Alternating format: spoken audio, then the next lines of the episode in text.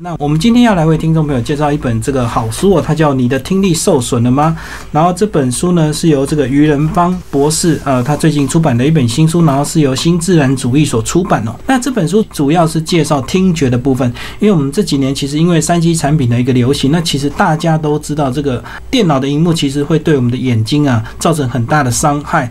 然后呢，可能很多年轻人他年纪轻轻就得了这个老花眼了。那到底听力好像很少人就会关注，出非你是真的严重到你的听力受损，你才会去注意到。其实我们无形中很多人每天都把自己暴露在这个有呃有噪音的一个环境。那其实呢，噪音如果过多，或者是这个长期而持续的噪音，其实不知不觉你的听力就会受损。那听力受损其实就会影响到你的这个工作学习以及人际关系哦。就是很多时候你就不知道为什么，包括很多小朋友，我觉得他们很多父母亲都会觉得小朋友不专心。其实到最后探究真正的原因，就是发现原来小孩孩的听。力受损，所以造造成了这个老师讲的课程呢，其实他听不清楚，就会造成学习的落后。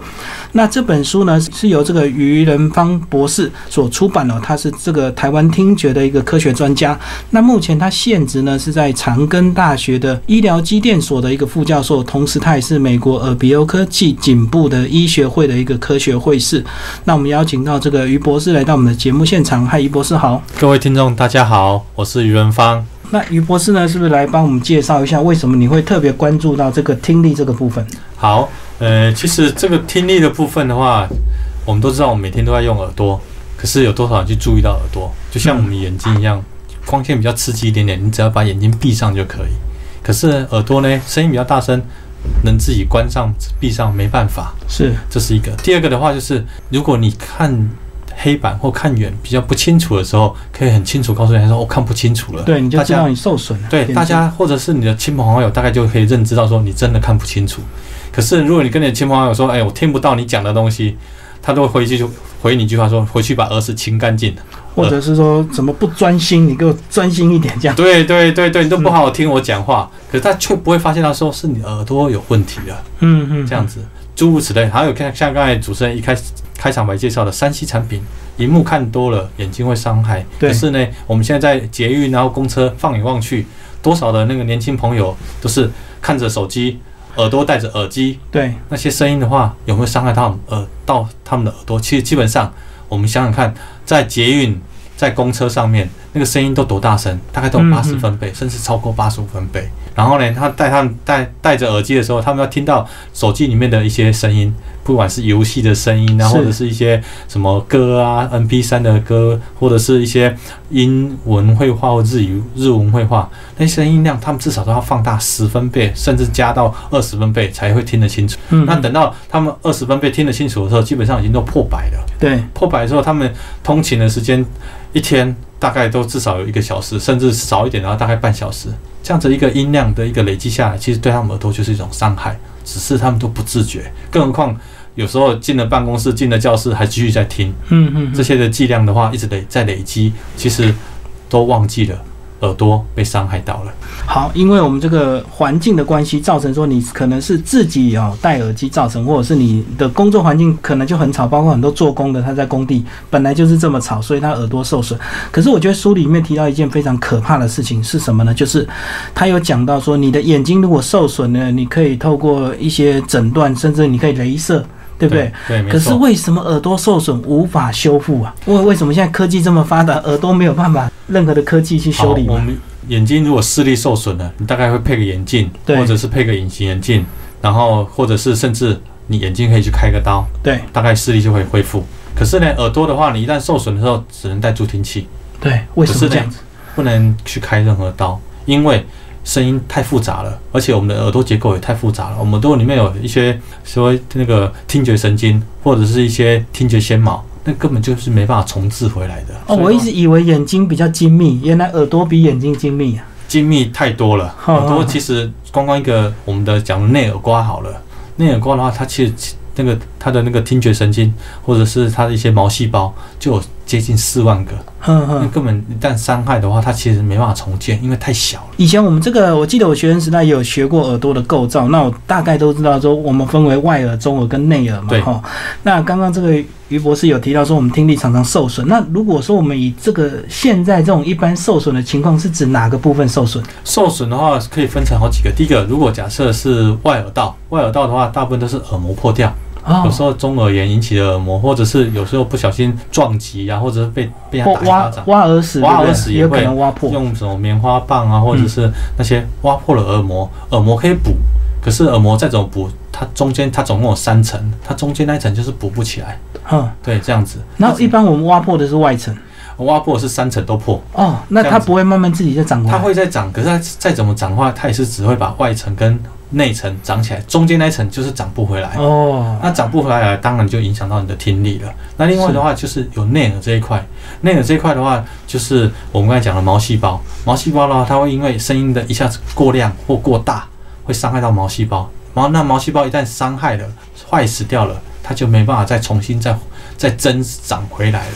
所以的话，嗯这就是为什么那个耳朵一旦听力损失或受伤了，它就会造成听力损失。那听力损失就是所谓永久性的听力损失。好，那书里面其实它的这个呃章节分得非常的清楚，它总共呢分为这个四个章节。然后第一个章节呢就是说呃小心噪音正在磨杀你的听力哦。第二个章节呢就是说我的听力有受损了吗？有一个自我检测，三分钟就能够呃让你知道你到底听力有没有受损。那第三个章节就是生活中的一个三十大的听力杀手，不管不管是习惯居家族群或者是你的环境，都有可能伤害到你的耳朵。那第四个章节呢，就是哦，要避免这个危重听，要抢救听力，刻不容缓，要开始养成一些好习惯了。那这个总共有四个部分，那我们就请这个于医师啊来帮我们稍微介绍一下每个部分。第一个部分就是有聊到说，这个噪音正在磨杀你的听力，包括噪音，呃，也是健康的大敌。对，呃，我们基本上我们大概都只注意到说，只有大的声音会去伤害到你的听力，这是我们只没错的。对，只有想到听力受损，没有想到也会影响健康。，对，呃，因为，呃，第一个，我们有没有想过那个哒咚咚那种滴水声，那嗯个，很小声，音量也不大。可是那感觉好像是半夜才会听得很清楚，那种，失半夜听，当你听得很清楚的时候，其实你就睡不着了。对对对，那就影响到你睡眠了，这也是影响到你的健康。然后另外的话，小声的也是一样，像蚊子的声音，哦哦，嗡的声音，其实它那个不大声，可是会干扰你，干扰到你的睡眠，所以的话也会影响到你健康。那当然，我们刚才前面提比较多的是音量大音量，是那还有一种是比较低频的。你比较容易忽略的，譬如说，像我们现在在家里都会装些什么视听音响啊、重低音啊这样子。嗯其实基本上人的耳朵对低音低频的声音来讲比较迟钝，比较没办法马上感觉。对感觉到它的音量的一个大小。所以的话，等到你的音量调到够大，你感受得到的时候，那个音量都超过你能负荷的了，这样子。嗯，所以你讲的低频其实就有点像冷气那种马达运转也是低频的。对对对对对对，然后那马达的运转的话，它大部分的音量不会太大，可是它会影响到你的睡眠。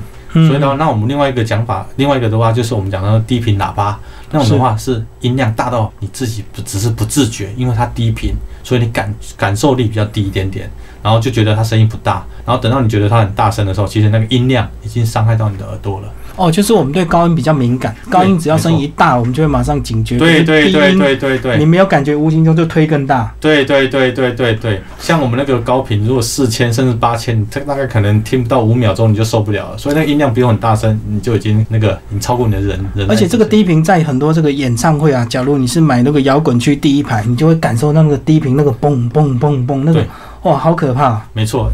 然后本来想说去摇滚区好好的享受一下那音乐，然后那那种震撼刺激，可是嗯就是因为低频，我们要特别去注意一下，这样就可以了。好，那里面有提到一件我特别好奇，我一定要帮这个听众朋友也也跟我们一起来了解一下。他有提到说，这个噪音危害也有这个会让消化速度变慢，然后唾液分泌减少，所以这样的意思是不是感觉说？跟我们吃饭不要一边看电视是一样的意思。我们如果一边看电视，那个声音也会去干扰到我们的消化系统，这样。像我想，我想很多的家庭都会一边看电视啊，一边吃饭。对，那声音的量也会放的比较大，因为比较多人，然后又要讲比较话。欢乐，对对对对，嗯然后那个那个场合比较欢乐之后，你的声音量就会放大。放大的时候，而且可是有时候电视节目的话，有时候会放更快乐的声音，或者是突然又变大了，对，嗯，然后那种音量的话，就会造成你的唾液就会分泌会减少。唾液分泌减少会会影响到什么东西？会影响到你的消化。为什么？因为唾液里面会提供很丰富的一个酵素，那个酵素可以分解你的食物。可是呢，少少没有唾液的就没有酵素，没有酵素就没办法分解你的食物，所以就造成你的消化不良。同样的，在一些我们吃到饱餐厅也是一样。那为什么有些比较和缓的餐厅，它放的声音会比较优雅，会比较缓古典？乐这样，对对对对对，然后可是有些到了吃到饱的餐厅，它都放的音乐比较节奏比较强烈，然后然后比较快，然后比较急促，让你觉得好像赶快吃吃吃吃吃完了，你吃饱了就可以可以离开了，因为它你吃一吃，你都来不及消化，你的食物一直在累积，在累积的时候。这样子，你就可以一下子就感觉到饱足感，就可以赶快离开。哦，所以这个是商人的心机就对了。这个我就不太清楚了。他把音乐放快一点，那因为你的耳朵一直接受到这个比较强烈的音乐哦，所以就刚刚介绍到这个消化速度会变慢，唾液分泌减少，就造成你的食物消化比较慢，就容易塞了，就饱了，对不对？对吃的量相对就比较少一点。对，所以人家说细嚼慢咽的时候，其实它会让你吃的比较多一些些。所以这样会不会有人又抬杠说，那我要减肥，我就要听重音乐，这样我吃的少一下就饱了？那细嚼慢咽无形中又吃更多，这样。对，当然你可以这么讲，可是他们吃多吃少的话，那看你自己的食欲的饱足感。其实那个跟饱足感有比较大的相关性。我总结还是健康最重要，不是说吃多吃少，重点是你你吃的慢一点，其实就是比较健康。对对对，没错。嗯好，那我们刚刚这个是大概第一个章节的内容。那听众朋友有兴趣也欢迎找这本书来看哦，叫做《你的听力受损了吗》，是新自然主义所出版这个于仁芳博士哦。好，那我们接下来就来介绍第二章节。那第其实第二章节，哎，我觉得这本书还还蛮实用，它已经教你其实在家三分钟 DIY 自我我检测就能够知道你听力到底有没有受损。来，那个于博士帮我们介绍一下，在家怎么样 DIY 这个听力自我检测。好，我们在家里面的话，或者是你的你的工作环境或者办公室，你都可以去看一看你的声音量够够不够大，或者是环境的噪音会不会很大。那首先在居家的部分，居家的部分呢，你会觉得说，哎，我声音，我的居家或者是我们的窗户一打开，是不是声音很大声？马路的声音，对，嗯，当然，第一个你可以先去比对一下看看，就是我们中家里都有一些钟声，哒哒哒那个钟声。是，那如果你的觉得你的窗户都关起来之后，可以听到那个哒哒哒的声音，大概你居家环境大概就已经降到三十分贝左右，嗯，因为那个那个秒针在跑的声音哒哒滴答滴答的声音，大概是二十五分贝到三十分贝。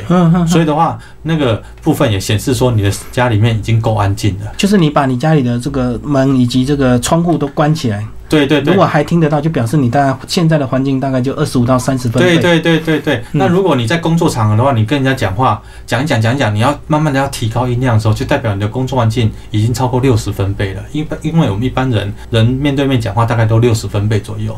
那可是当你的的工作环境越来越大声的时候，你相对你就会把你的音量提高一点点，提高给对方知道。这时候你就要可以发觉到说，原来你的工作场合的音量已经超过六十分贝了。哦，这个我我可以理解，就是说我们正常讲话的音量，假如以一般的状况，我们大概都是六十分贝在讲话。是是是。假如你还要讲更大声，就表示你的环境大概就是六十分贝，对对对盖掉你本来的声音。对对对，就是因为你的本能已经察觉到说你的讲话出来的声音怕对对方方听不到，所以你就会无形中就想要提高音量。哦，这个完全不用工具，你自己用这样的一个模拟比较，就能够大概知道你现在的环境对是多少分贝。对对。那如果另外的话呢，你当然可以用一些现在其实在网络上很很容易当做一些 A P P A P P 的一些软体，你可以做一些嗯量测，说你现在居家多少分贝，或者是说如果你要更精确的话。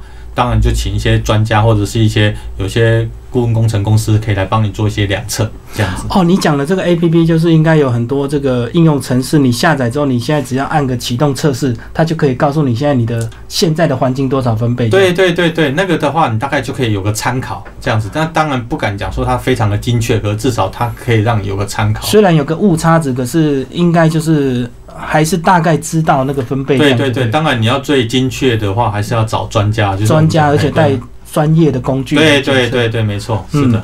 其实这个现在网络 APP 还蛮多蛮好用，包括你想要知道你现在这个环境有没有什么 PM 二点五，其实都有相关的软体可以下载。对对对对，没错。原来听觉这个你要知道你现在的分贝也多少，也有这个检测的这个 APP 这样。是的，没错。嗯，好，那再我们来讲到第三个部分，又是本书啊蛮大的一个重点。他说我们揪出我们生活中三十大听力杀手，有习惯杀手、居家杀手以及族群杀手。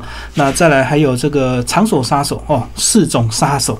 第一个我觉得最重要，当然就是习惯杀手。我们刚刚已经有稍微讲到这个长时间戴耳机听音乐，当然会受损。这个我记得我从小时候就被告诫是不要听音乐，听用耳机。而且现在的耳机因为功能越来越强，所以它呃它的耳机越做越好，然后它就已经几乎能够完全隔绝外面的声音，把你自己的声音造成一个非常美好的音场，对不对？所以这样其实反而。让我们的听力更加容易受损。对的，这怎么说呢？第一个就是说，像你当你的耳机可以隔绝一些外外面的声音的时候，对你当然可以更好、更方便去享受那音乐。可是那更享受音乐的时候，有时候为了感受到更多的一些感官刺激，你可能不知不觉中会把音量再调高一点点，这是一种。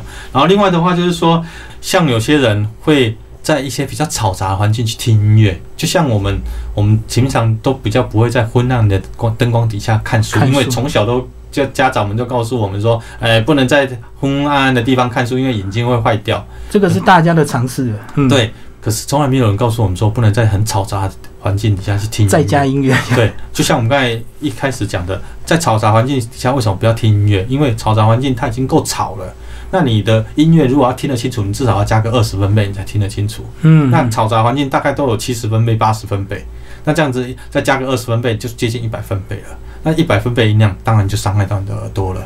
哦，因为你为了要把音乐听清楚，所以你的音乐声一定要比现场的环境更大声。对，要盖过它，你才会听清楚你的音乐声。不然的话，你的音乐就被。环境噪音给盖掉了。好，那另外有一个这个习惯杀手，这个第三条还蛮特别哦，因为有时候这个我们很多这个成功学啊，他就会教你说睡觉要听一些激发潜意识的这个音乐，或者是听他的这个教学带，然后就无形中呢会让你的潜意识变得更加的成功、自由、健康。那原来这个也是我们的这个听力杀手。对，基本上在睡觉的时候听这些声音或者这些音乐，基本上它的音量都不会太大声，对对，因为你的睡觉环境本来就比较安静的这样子。可是呢，我们都忘记了，其实还有一个声音剂量的累积。我们一听，在晚上睡觉的时候一听，都不是那种一小时或两小时，哦，七八个小时，七八个小时甚至更长。那长时间的累积下来，那个音乐的剂量、声音的剂量，就会影响到你的耳朵。而且让你的耳朵给伤害到哦，这个就跟你喝酒一样意思啊，就是你是要一瞬间喝很多，还是一杯一杯一直喝，一直喝，一直喝？那其实你喝八个小时还是喝很多，还是会醉。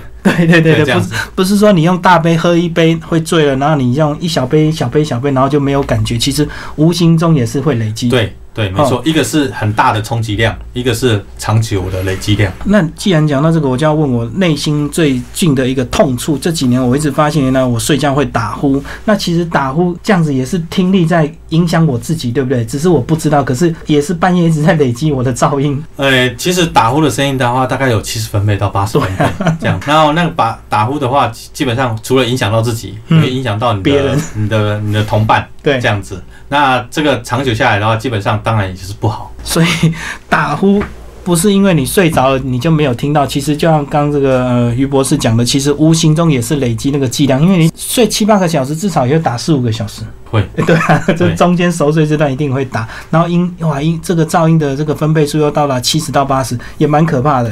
对，最重要是说，我们的耳朵其实不会因为你睡着了，它就关起。对，因为我们没有眼皮，没有耳皮这种东西关的。没错，它还是继续打开，继续再接收。所以这个就是我们岔开一个话题，就是为什么这个市政府要鼓励大家要装这个警报器？火灾警报器就是这样，睡眠的时候耳朵还是打开的，所以呢，火灾的时候那个警报器会把你吵醒。对你听到那个警报器还是会爬起来。嗯嗯，这样子。所以这个是我们台北市政府现在很积极在推动，每个住家一定要装这个火灾警报器，就是用这个噪音来吵醒我们，因为我们的耳朵是不会休息的。对的，没错。嗯，那照这样讲，耳朵二十四小时不休息，那晚上睡觉变成很重要，就是它可能是唯一能够稍微让自己比较休息一点的地方，对不对？如果我们晚上睡觉提供比较安静的一个环境，是的，所以的话，你晚晚上睡觉的时候啊，那个睡眠的环境的音量就要控制的比较低一点点的，所以的话，大部分都会建议大概四十分贝，甚至更低一点，三十三十五分贝，这都会比较好一点点。为什么？因为你的分贝就是高音量的话，其实还会造成一些除了影响到你睡眠之外，还有一些心血管疾病也会有影响到这样子。然后还有一些你的那个一些生理的一些反应也都会影响到，所以这些都不是只有睡眠而已。那再来呢？第二个部分讲到是居家杀手，帮我们讲一些呃，稍微介绍一下。我们现在大家都住在公寓或者是住在大楼里，那很多噪音并不一定是自己家造成的，可能是比如说隔壁邻居楼上楼下，或者是整个大楼它有抽水马达，它一抽它就整个大楼你就会听到很低频的声音。帮我们来介绍一下关于这个居家杀手，我们要怎么样来避免？好，一般来讲，我们的在在居家里面的话，其实最常碰到就是楼上楼下那，个。他如果楼上搬个椅子啊，或者是稍微拖一下下，他没有整个抬起来用拖的，或者是楼上的小朋友在那边稍微跑一下下，或者拍个球，那种声音的话，其实都让人家会惊醒。如果你在睡觉的时候，或者是那种声音也会让你觉得很很不舒服、很吵杂。然后还有，不然的话，还有另外一种是冲马桶的声音，啊一冲下去，晚上大概一冲马桶的声音，我们大概有量过，大概有五十几分贝。嗯嗯，你晚上睡觉的时候大概是三十几分贝，哦，就大过你的环境音。对，，突然一下子提高二十几分贝，人的在睡眠过程中，你的脑、你的大脑都会被惊醒，嗯，嗯。所以的话，有时候就被干扰到了。哦，原来半夜冲马桶也会影响到睡眠。是的，没错，不过是影响别人，不是影响自己，因为您冲的人应该是你的。对对对，会影响到你的邻居啊。哦，是是好。那再来还有个族群杀手，我一定要特别介绍，它有这个十大高风险族群哦。那里面有提到一些工作，比如说那个军警人员或者是消防人员，这个我们都能够理解，因为他们就长期在一个这个比较噪音比较大的环境下。但是有一种一定要特别跟听众朋友介绍，叫做上音乐才艺课的孩童。我相信很多家长这个望子成龙、望女成凤，他鼓励他小朋友去上音乐班，他从来没有想过，原来上音乐班也会造成听力的损害。好，呃，我们一般小朋友去课后上一些才艺，是，大部分都要学一些音乐才艺，都要看拉小提琴啊，嗯或学钢琴啊，甚至有些人去学爵士鼓，对大，概这主主要这几类。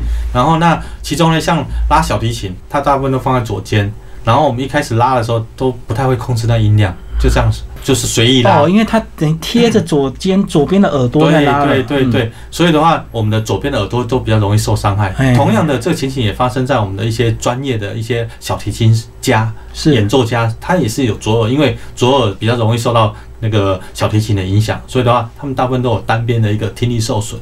这样子，那更何况就是一些钢琴啊，或者是爵士鼓。那小朋友的话，其实在练习的过程当中，其实都是随意打，打得很快乐，然后越打就越快乐，越打越越快乐就越大声，那样的音量就整体就会伤害到自己耳朵，他也不会觉得说哦这样会伤影响到，可是他们只是觉得在当下打得很快乐而已，这样。哦，所以这个一般我音乐老师也不一定会帮这个小朋友注意，变成家长你自己要注意。假如你小朋友真的要学音乐的话，也要适时戴一些耳塞，对不对？对，因为其实现在的耳塞其实很进步了，像我们有一些那个音乐演奏家，比如说我们像刚才讲的小提琴手、小提琴家，其实他们基本上他是他的耳朵对他来讲非常重要。嗯，可是呢，他又不能说你戴耳塞，他又听不到那个些音音音乐的音一些音感也不行。所以现在其实这些那个音乐家、演奏家的话，他们有一种耳塞是专门为他们特制的，然后戴了下去之后，基本上不会影响到他们他们的音感，他们还是听得到那些节奏，可是却可以保护他们耳朵。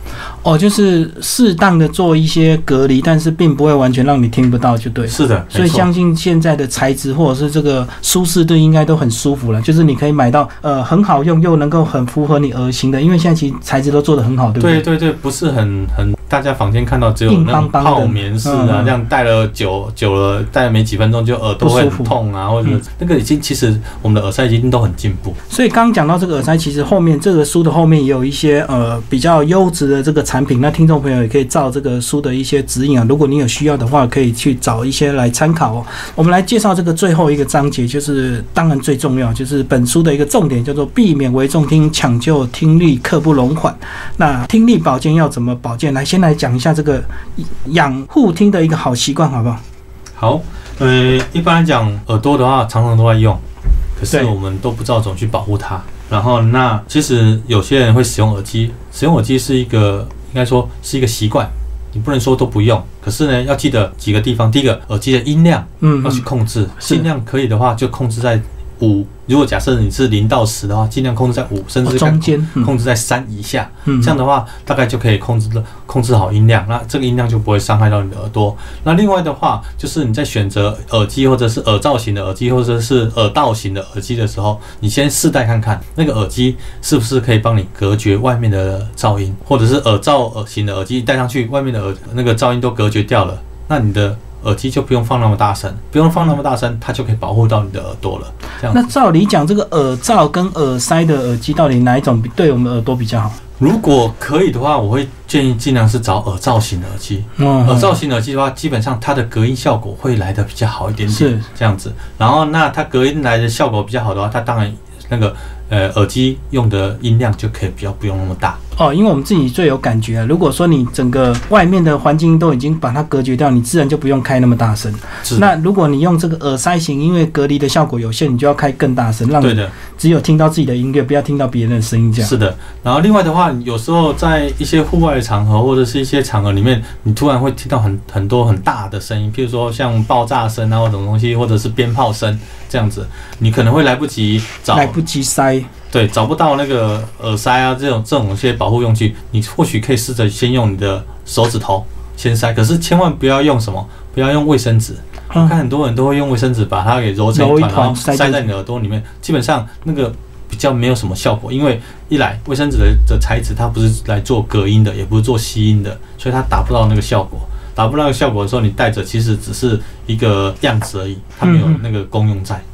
哦，看起来有塞住，其实没有效果。对对对，所以的话，我会比较不建议说用卫生纸来塞住你的耳朵。好好好，好，那最后其实还有呃，最后的章节还有提到一些听力保健的部分哦，呃，包括你个人也有在协助一些民众，他们如果耳道受损的话，也有提供一些协助，是不是？呃，如果有一些他们，譬如说噪音、居家噪音的话，其实我们有在在书里面其实有建议说，你可以用一些 DIY，比如，说像你的窗户是对开型的窗户，对，然后那有些它的缝的部分的话，你可以去一些我们讲的那个大卖场或什么，可以买一些那个吸压棉条，你可以把它塞在那个缝里面，其实可以让你的居家变安静一些些，这样子是是是，是。就有点像那个泡棉双面胶那样的意思，对对对对对，类似把缝隙都塞满这样子。然后或者是说，你可以让自己的话，我们都会习惯说，你大概半年都会去洗牙一次。可是同样的，你也可以让自己大概半年的时候去耳鼻喉科医师那边检查一下你的耳朵跟听力这样子。然后那这样子就知道说你的听力有没有受到影响，可以保持好你的一个那个听力状况。其实配合这本书哦，这个呃这本书的这个于博士他们有提供一些听力见诊的活动哦，那是不是来帮我们介绍一下？好像在明年到二月的一个一段时间，你们有提供一些免费的名额，让呃一般的人可以来见诊，是不是？对，我们在一月底、二月初这边有提供一个见诊的一个服务，这样子。那如果有需要的朋友的话，可以看我们书上里面写的日期以及时间，然后来来我们这边做一个那个登记。所以就只要你买这本书，你就可以免费登记去检查，对不对？当然，那检查的结果就是说，重点就是要告诉你这个，如果你听力万一有受损的话，你现在受损百分之多少，是不是这样的一个结果？对，会告诉你说你大概你的哪个频率，你大概受损多少的分贝数，是是让你有个依据，这样子。哦，然后受损之后怎么办？受总要有受损解之后的话。一般的话，我们刚才有说它只能带助听器。哦，那在带助听器的时候呢，可能就是我们如果是本身是带助听器的人的话，我我想先有个建议是说，如果你的亲朋好友看到你有带助听器，或者是你比较听得不清楚的时候，他会对你讲话比较大声。可是那时候你不要有心里有一个嘀咕，就是说为什么这个人平常都对我那个和蔼可亲的，为什么现在对对对对我为什么讲话大小声这样子？是不是我得罪他？其实基本上不是，他只是发现到你可能听得比较不清楚，他想要讲大声一点点让你听到而已。可是这个也是我们的错误的迷失，对不对？理论上他戴助听器，他的听力应该恢复到正常，所以我们应该还是用正常音量跟他讲话，对不对？所以的话，你他你有看到你的亲朋好友有在戴助听器的时候，记得一个一个要点一定要把握住，就是尽量跟他面对面讲话，不要在他的旁边跟他肩并肩的讲话。哦，因为他传导会更大声，对不对？如果是跟他面对面讲话的话，他其实会看到你的嘴型啊，看到你一些表情，会更容易去理理解你讲的东西。那如果是肩并肩的话，其实基本上有时候他看不到你的表情，可能会误解一些你讲话的内容。而失去了，他说他可能就越来越没有信心带助听器，因为他一直会错意，或者是没有听清楚你讲的话。你虽然你的音量很大声的，可是呢，他会错意，会错你讲话的内容，他就觉得带着助听器其实也没有帮助他，他很做一个很正确的沟通，他就越来越没信心。因为戴助听器不像戴眼镜一样，戴眼镜可能你戴个第一天、第二天会觉得地板深深的不敢踩下去，可是戴助听器的话需要比较长时间去调配，可能。而且我觉得戴眼镜是大家都在戴，所以已经习以为常，没什么了不起。那戴助听器其实一般人受伤他根本不知道，所以他也不可能戴助听器。对对。那除非他严重到听力真的很严重，他才会去戴助听器。是的。所以。等于是我们现在也要学习面对，如果你的亲戚朋友或者是家人有带助听器，所以就刚就刚这个于博士所建议的，你最好跟他面对面，以以免无形中又因为他很少人带，他带他可能相对就会比较自卑，对不对？对对对对。然后如果我们又没有这个讲话没有注意距离，或者是故意讲很大声，以为要让他清楚，其实他又会错意。对对对对，没错。对啊，所以反而是造成这个病患的一个受伤这样子。所以我这边才会特别呼吁说，如果你的亲朋哦有有带助听器，我们应该多鼓励他，因为他需要我们很多的很多的鼓励，他才有信心去带下去。这样子，今天为听众朋友介绍的是这个新自然主义最近出版的新书，叫做《你的听力受损了吗》。然后这个听众朋友如果听听完有兴趣，然后找这本书来看。但是呢，如果你真的自己家里或者是你自己本身有听力这个受损的问题哦，如果要想要更这个跟我们这个于博士有深入的一个了解，或者是呃有需要问题跟他沟通的话，是于博士来跟我们讲一下这个听众朋友要怎么样跟你找到跟你联络这样。好，呃，基本上我有个粉丝页。然后你大家可以上那个 FB 的粉丝页，然后那可以打打下去“愚人方”这三个字，大概就可以搜寻到那个听觉科学专家愚人方。这样子，我们就可以来互动。哦，就是找到这个于仁芳博士的一个粉丝页听觉专家。然后呢，如果以后有什么样的问题哦，这个也可以直接透过粉丝页跟我们的于博士互动。那当然前提就是说，其实这本书写的内容还蛮蛮清楚的，而且其实分类分得非常的好。那听众朋友如果有兴趣，我觉得还蛮值得买这本书来看，因为我觉得现在坊间这个教我们视力保健的书很多，可是从来没有一本书教我们这个听力保健。是的，然后其实也谢谢各位听众，还有。我们书友的一个支持，让我们的这个书其实也再版了，这样子也是，可是还是需要各位的多多支持，谢谢。好，谢谢我们的于博士，谢谢。